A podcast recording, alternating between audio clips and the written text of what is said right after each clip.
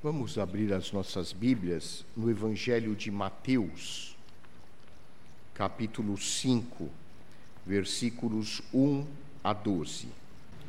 Diz assim a palavra de Deus: Vendo Jesus as multidões, subiu ao monte e, como se assentasse, aproximaram-se os seus discípulos.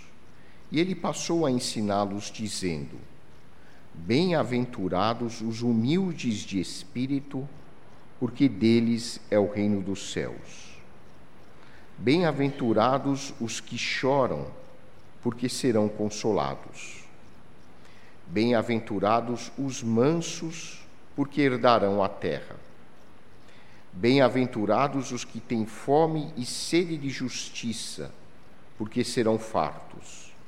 Bem-aventurados os misericordiosos, porque alcançarão misericórdia. Bem-aventurados os limpos de coração, porque verão a Deus.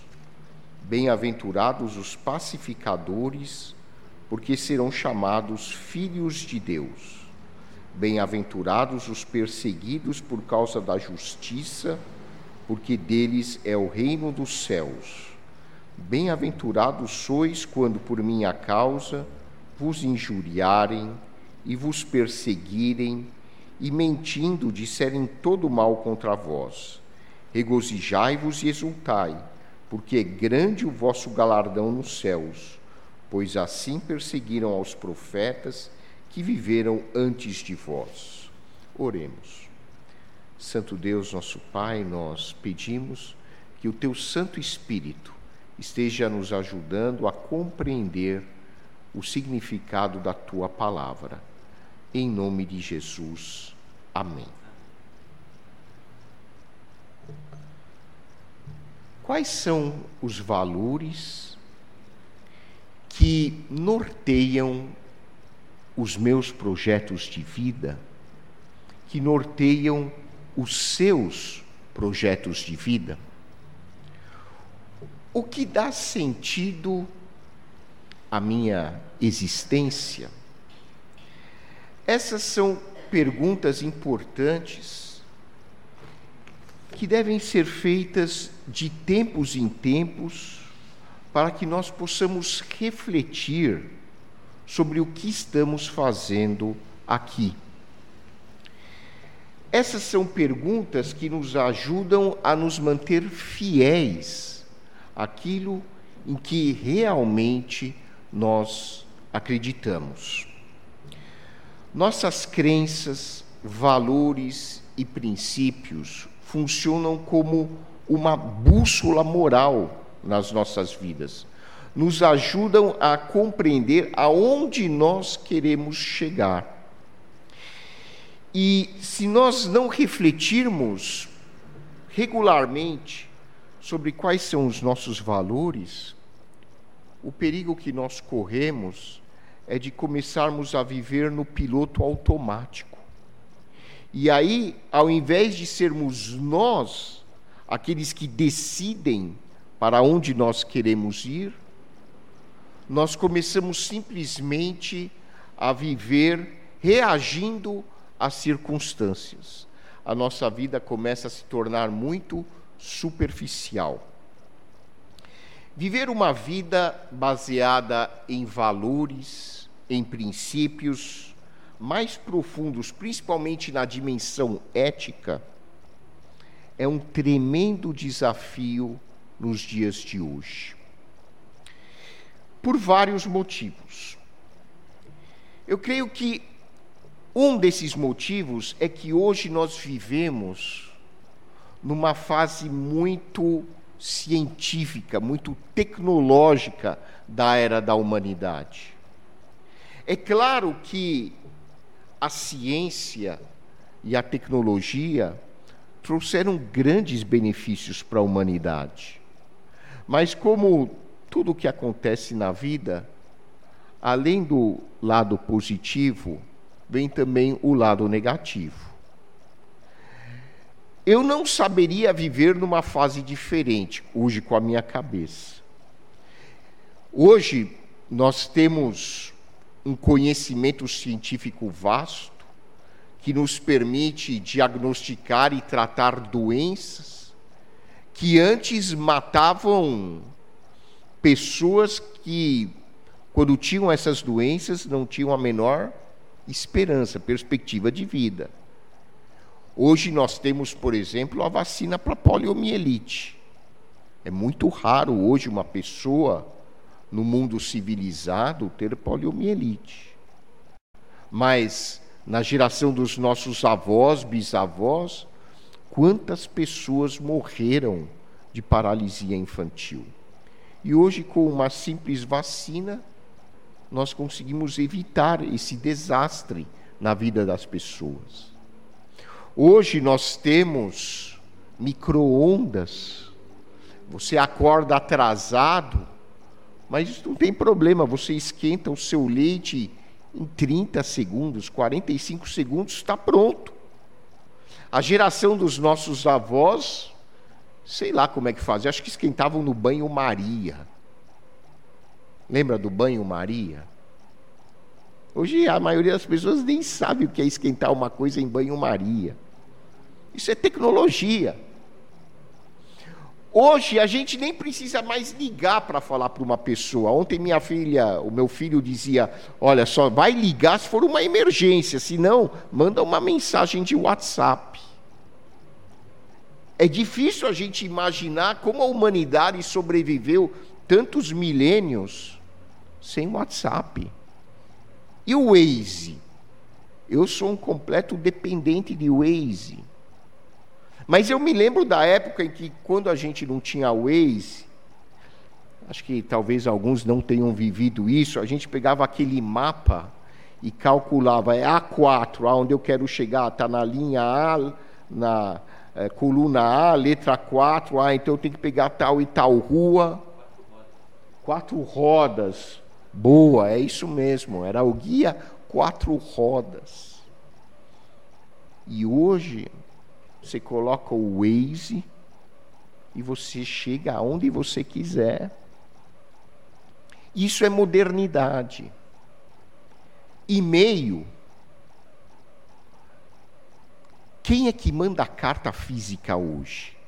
De vez em quando, para manter o romantismo, na época do Natal, um ou outro até manda uma carta, mas hoje é tudo por e-mail.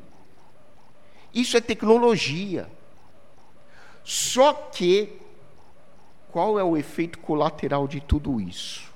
E que talvez muitos não percebam. Nós estamos muito acelerados.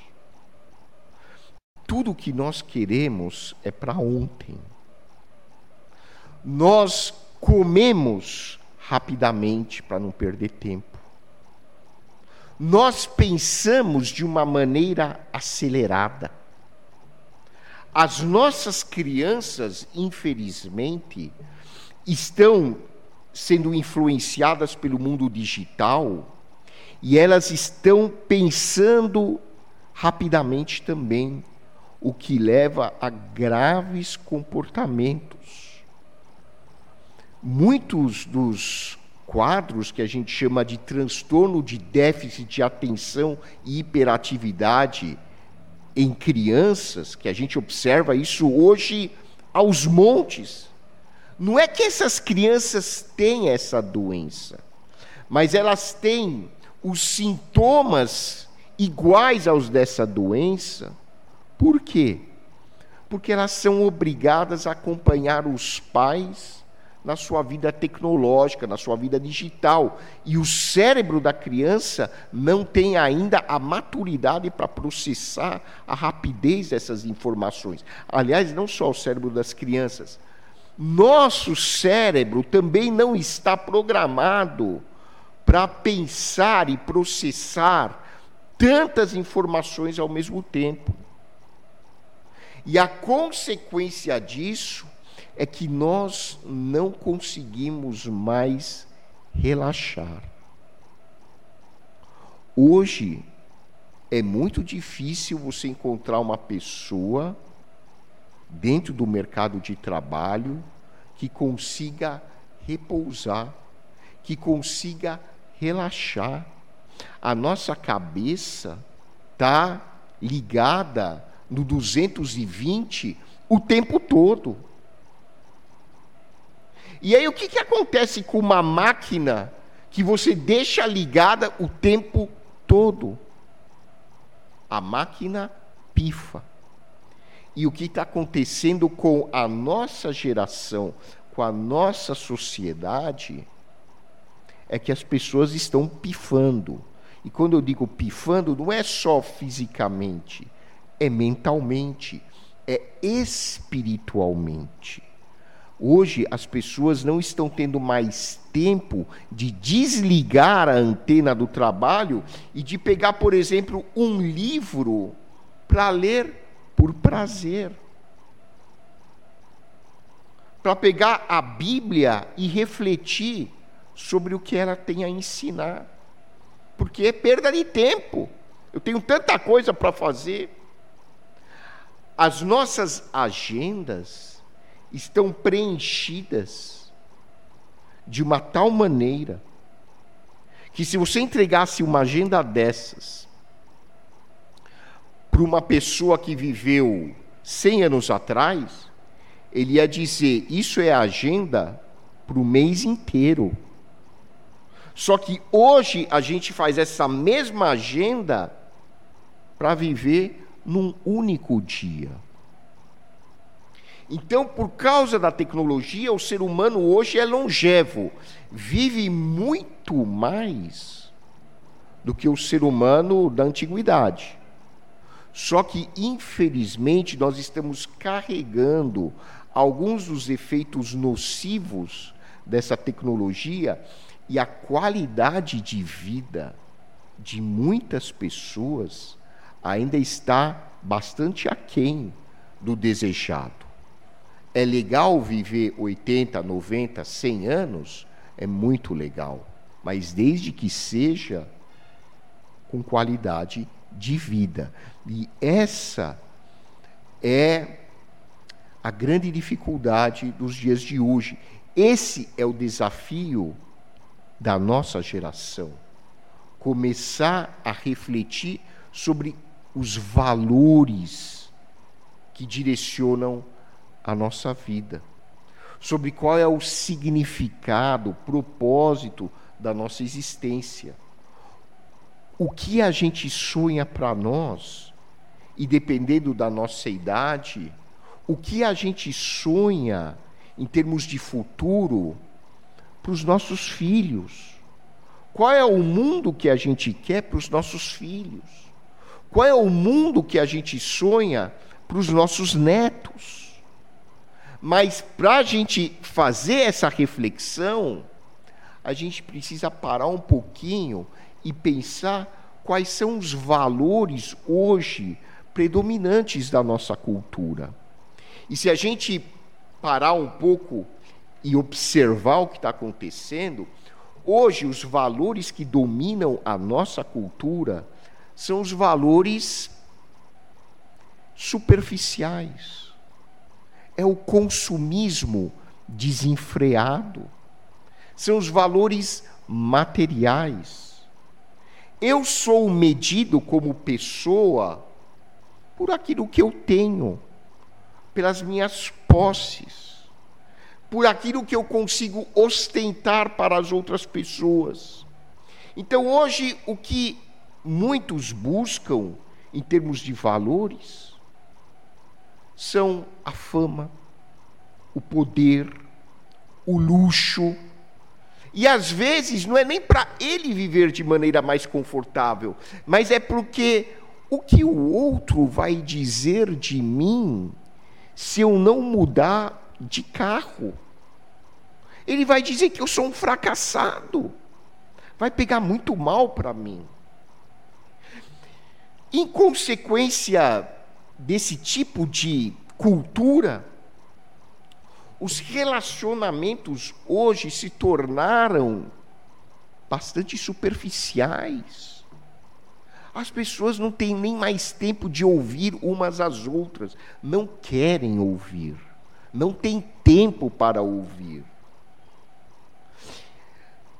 por causa disso, nós estamos cada vez mais estressados e irritados a maior parte do tempo. E sempre que isso acontece, nós devemos parar e refletir qual é o projeto de vida que Deus tem para mim. E nesse sentido, a Bíblia tem um convite a nos fazer, como ela sempre teve. A Bíblia contém um convite para que você e eu paremos um pouco, respiremos e reflitamos sobre o que é a nossa vida, o porquê eu estou aqui. E no famoso Sermão do Monte, o Senhor Jesus Cristo ensinou aos seus discípulos quais são os valores essenciais do reino de Deus. Como deve ser o caráter de um filho de Deus? Nesse texto, Mateus descreve os valores que caracterizam o caráter do verdadeiro seguidor de Jesus. E o primeiro valor, a primeira qualidade que Jesus enaltece é a humildade. Jesus começa o sermão do monte dizendo assim: Bem-aventurados, ou seja, como são felizes, ditosos, os humildes de espírito, porque deles é o reino dos céus. Jesus começa falando da humildade. Você e eu que passamos pelo ensino fundamental, aprendemos que existem vários tipos de solo. E eu quero ver se você não matou a aula do ensino fundamental. Qual é o solo? A gente até tinha experiência para levar para casa. Qual é o solo mais fértil que tem? É o humus, com H. Humus. Eu me lembro lá no Mackenzie, a gente tinha como lição levar humus para casa. Humus é aquela terra mais escura. E a gente plantava e a gente via que a planta que era plantada, né, a semente que era colocada no humus, crescia melhor, mais rapidamente do que num outro tipo de terra. Porque o humus é a terra mais fértil.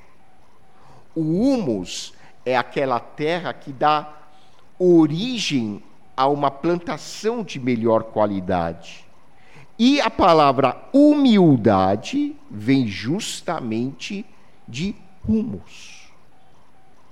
Humildade vem de humus, porque assim como humus é aquela terra mais fértil que ajuda as plantas a brotarem, as sementes a germinarem com melhor qualidade, a humildade é aquele valor que serve de humus, de terra fértil, para que os outros valores apareçam na vida da pessoa. A humildade é aquele valor central das nossas vidas, sem a qual nenhum outro valor poderá crescer ela é a essência dos valores. E Jesus disse que o reino dos céus é das pessoas humildes. Humildes de espírito.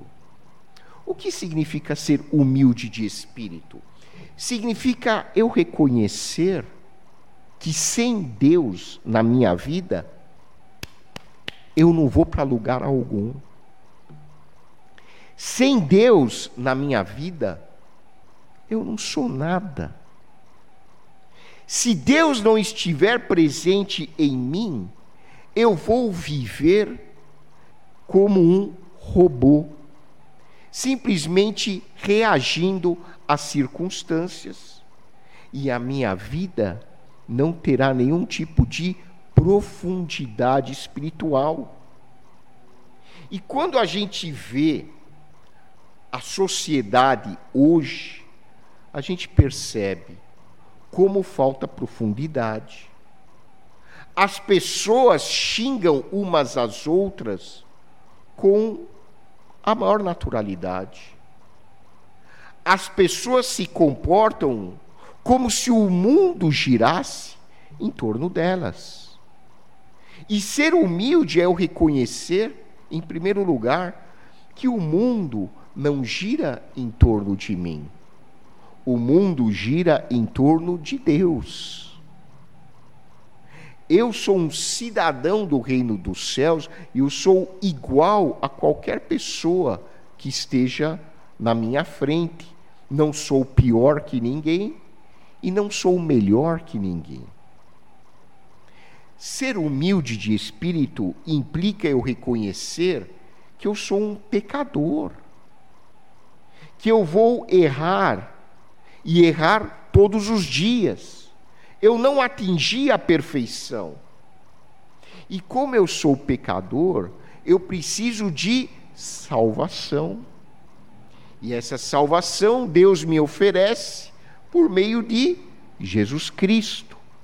Mas se eu não for humilde, eu não vou nem reconhecer que eu preciso de Deus, que eu sou pecador, que eu preciso ser salvo, que Jesus precisa fazer parte da minha vida. Eu não vou reconhecer nada disso. E Jesus prossegue dizendo assim: Bem-aventurados os que choram, porque serão consolados.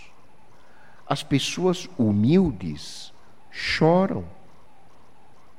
Quantas vezes nós choramos porque percebemos que de nós mesmos nós não temos os recursos para administrar todos os obstáculos que aparecem nas nossas vidas.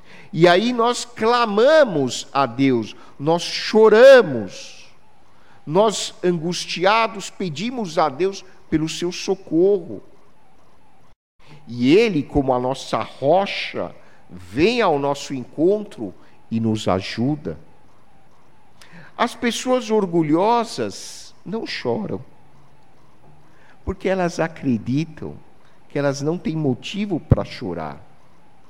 Elas acham que elas têm a capacidade, por si só, de resolver todos os problemas que aparecem nas suas vidas.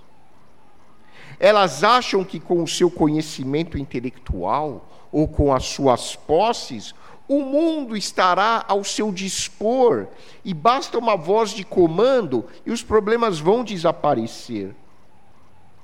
Mas elas estão iludidas, estão enganadas. E por isso que Jesus disse que Deus está com aqueles que choram. Deus está com aqueles que sofrem. Deus está com aqueles que reconhecem o quanto são pequenos diante dos problemas. Os problemas, meus irmãos, são muito maiores do que nós.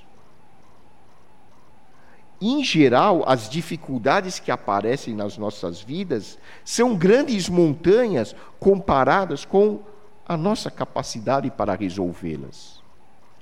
Isso não significa que nós devemos ter medo dos problemas, porque, embora você seja minúsculo, um grão de areia diante de uma montanha de problemas, quando você está com Deus, você pode ser pequeno, mas Deus é maior do que todas as montanhas do mundo juntas.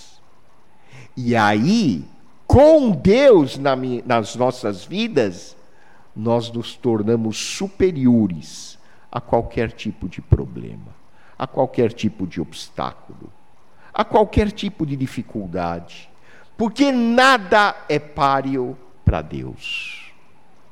Nada é páreo para quem tem o Espírito Santo nas suas vidas. Então é por causa do Espírito Santo, é por causa de Jesus, é por causa de Deus que nós podemos estar acima dos problemas. Não por causa do nosso intelecto, não por causa do nosso conhecimento, não por causa das nossas posses, não por causa da nossa fama, do nosso poder humano, mas é por causa da presença de Deus nas nossas vidas. Isso é ser humilde. Bem-aventurados os mansos, porque herdarão a terra. A mansidão está intimamente vinculada a um espírito de humildade. A pessoa que é humilde, ela se torna mansa. E é por isso que, quando Paulo escreve aos Gálatas, no capítulo 5, e ele fala sobre os frutos do Espírito, ou o fruto do Espírito no singular, ele coloca amor, alegria, paz, longanimidade, benignidade, bondade, fidelidade, mansidão. A mansidão é um aspecto que deriva da humildade e tem a ver principalmente com o nosso trato uns com os outros. Mansidão é você ter um comportamento tranquilo, um comportamento de igual para igual, de maneira que quando você trata uma pessoa, você não a trata com grosseria. Quando você trata os seus filhos, você não os trata com grosseria. Quando você conversa com seu cônjuge, você não fala gritando, xingando. Quando você conversa com seu colega de trabalho, você não briga com ele, não o humilha. Por quê? Porque você é humilde. Você sabe que você não é melhor que ninguém. Ah, Roy, mas as pessoas são insuportáveis. Como disse um pensador, o inferno são os outros. E às vezes a gente tem mesmo essa sensação como as pessoas conseguem nos botar no inferno. O inferno não sou eu, o inferno são os outros. Só que isso não é um pensamento que edifica. É muito difícil esse exercício, mas é importante que nós compreendamos que nós também estamos cheios de falhas, de problemas, que nós não enxergamos. Quem vai enxergar os meus defeitos, os meus desvios, as minhas esquisitices, é quem convive comigo. E nós não temos essa capacidade. Por isso que é importante a humildade, a mansidão, ser uma pessoa tranquila. Dá para ser tranquilo 100% do tempo? Não, não dá mas sempre que possível que possamos agir de uma forma mansa, com calma, tratando as pessoas com gentileza. Bem-aventurados os que têm fome e sede de justiça, porque serão fartos. Quantas pessoas são injustiçadas nessa vida e não tem a quem recorrer, humanamente falando, porque não tem posses. Quantas pessoas precisam de uma cirurgia e a fila do SUS está para daqui a meses. E ela precisa da cirurgia rápido. E ela não tem dinheiro para pagar a cirurgia. É uma pessoa que precisa ser ajudada, mas não tem como, humanamente falando. E quantos milhões e milhões de pessoas estão nessas circunstâncias? E Jesus sabe disso. Jesus sabe que nesse mundo não vai ter justiça o tempo todo. O mundo jaz no maligno, como diz um versículo da Bíblia. Porque o nosso relacionamento com Deus ainda está em processo de cura. Muitas pessoas nem sequer se conectaram a Deus. E Jesus diz que essas pessoas serão fartas por Deus, serão saciadas por Deus. Quando? Não vai ser aqui, vai ser num outro momento, que nós chamamos de eternidade. Ainda não chegou, mas vai chegar. Então, o primeiro valor é a humildade. O segundo valor é a compaixão. Bem-aventurados os misericordiosos, porque alcançarão misericórdia. Misericórdia aqui significa compaixão. Hoje, a própria ciência reconhece que a compaixão é o ingrediente mais importante para a saúde mental de uma pessoa. Qual é o valor mais importante para uma pessoa viver em paz? É a compaixão. Isso é comprovado por inúmeros estudos científicos que trabalharam esse tema. Hoje, compaixão não é uma coisa que restrita à religião. Hoje existe a chamada terapia da compaixão. Compaixão hoje é uma estratégia de saúde pública, inclusive. O que é a compaixão? Compaixão é o desejo de ver o outro bem. Compaixão é o desejo de aliviar o sofrimento do próximo. Compaixão é eu querer ajudar o meu semelhante nas suas dificuldades sem eu sofrer junto, porque se eu sofro junto, eu não consigo ajudar. É necessário saber manter uma certa distância emocional. Mas compaixão é eu compartilhar o sofrimento do outro sem me deixar abater e ajudá-lo de uma maneira objetiva dentro das minhas possibilidades e desejar a felicidade a todas as pessoas indistintamente, mesmo para aquelas pessoas que não gostam de mim. Isso é compaixão. Para ter compaixão, a gente já conversou sobre isso, eu preciso ter empatia também. Empatia é você conseguir se colocar no lugar do outro para entender o que o outro está passando, mesmo que você não concorde com o outro. Mas na empatia eu procuro compreender o que leva o outro a agir daquela maneira, sem julgá-lo. E é o que Jesus ensinou nas suas mensagens aos discípulos. A importância de a gente não julgar, a importância de a gente praticar a caridade, de aliviar o sofrimento do nosso semelhante.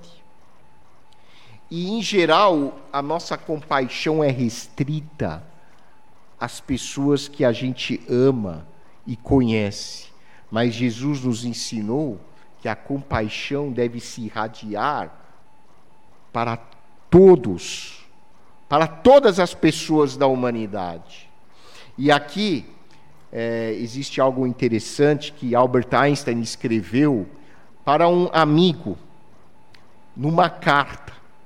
E Einstein fala sobre a compaixão, e ele diz o seguinte: o ser humano vivencia a si mesmo, seus pensamentos, como algo separado do resto do universo, numa espécie de ilusão de ótica da sua consciência.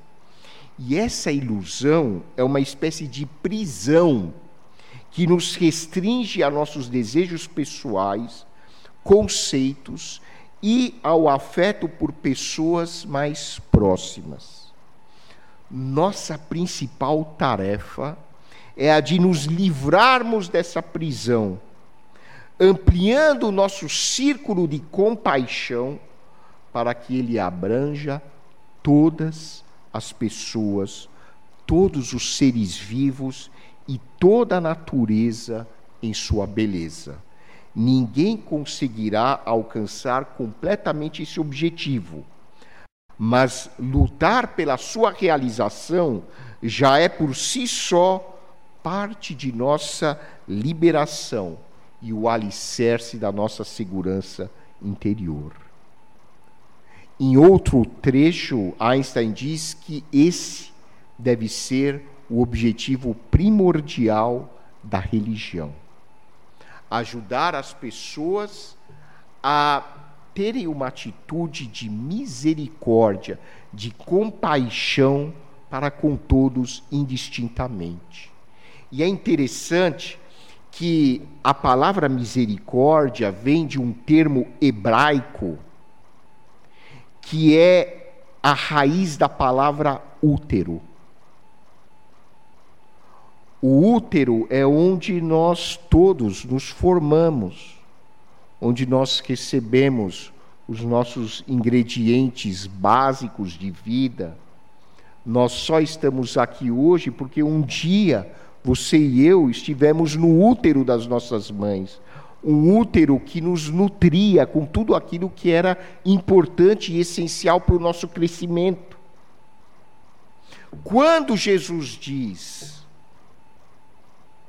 que nós devemos ser misericordiosos na língua no hebraica, na cultura hebraica, o que Jesus está dizendo é que você e eu devemos ser um útero para a humanidade.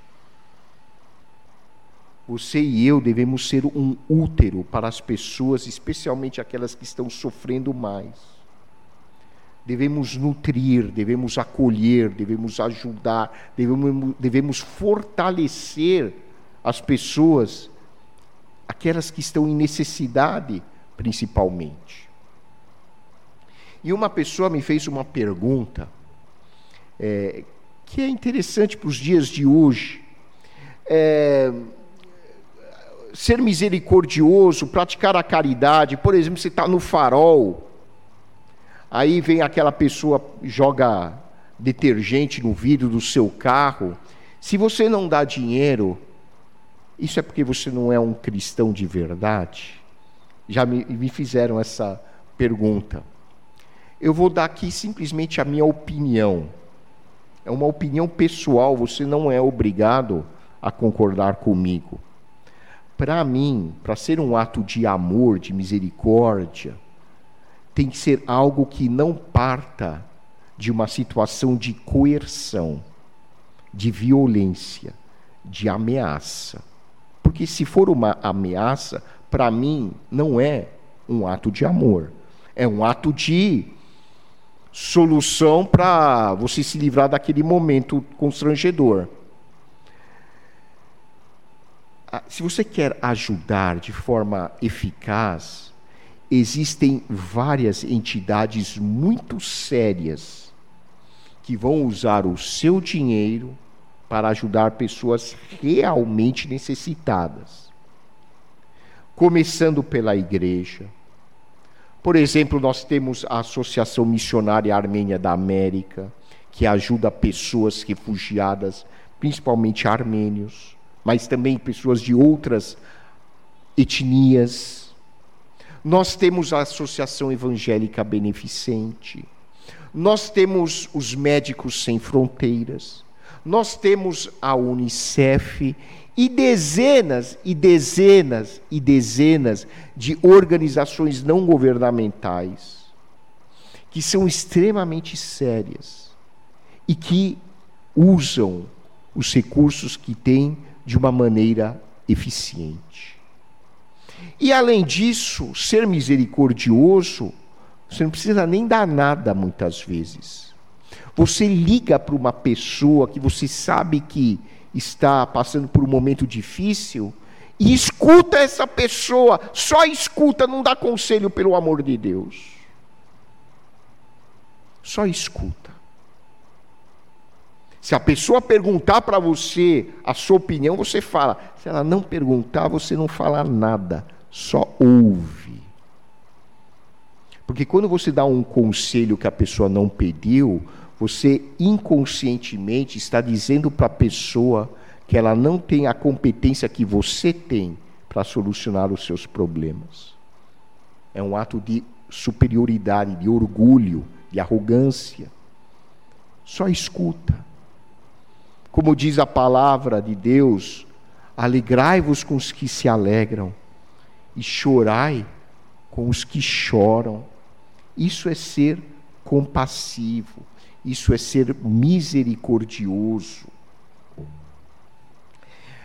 O código samurai tinha um item a respeito de compaixão.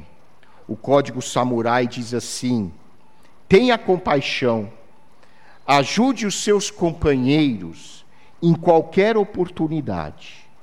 Se a oportunidade não surge, saia do seu caminho para encontrá-la. E o terceiro valor do Filho de Deus é a fidelidade. É importante nós sermos fiéis.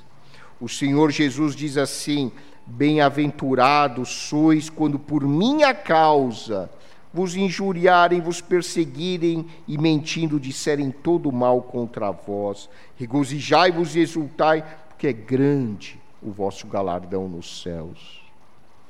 Ser fiel a Deus em primeiro lugar e ser fiel aos seus valores em segundo lugar.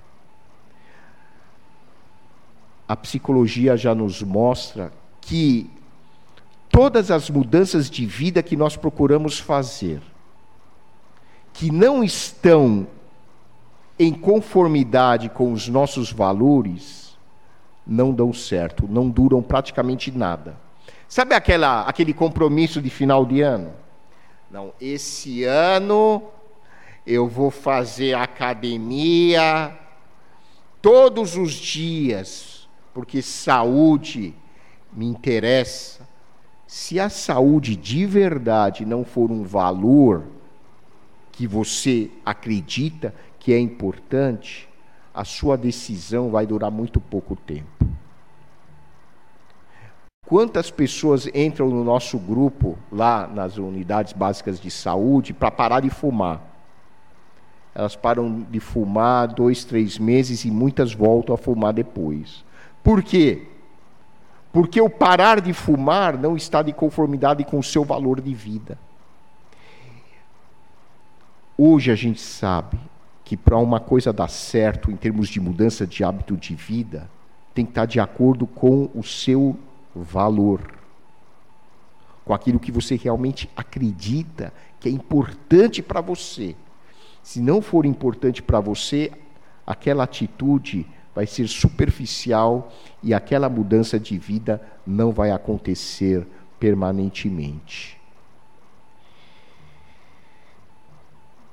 que nós possamos ser fiéis a Deus, que nós possamos ser fiéis aos nossos valores e agir de conformidade com os nossos princípios de vida. Que nós possamos, como filhos de Deus, ajudar a nossa sociedade a valorizar a humildade, a compaixão e a fidelidade. Somente assim nós poderemos tornar uma realidade a oração que nós fazemos quase todas as semanas. Quando nós oramos o Pai Nosso, você lembra o que nós dizemos? Venha o teu reino, seja feita a tua vontade, assim na terra como no céu. Mas para esse reino vir e para a vontade de Deus ser feita aqui na terra, assim como é no céu, você e eu precisamos fazer a nossa parte, agir com compaixão, agir com humildade e agir com fidelidade. Que Deus nos abençoe.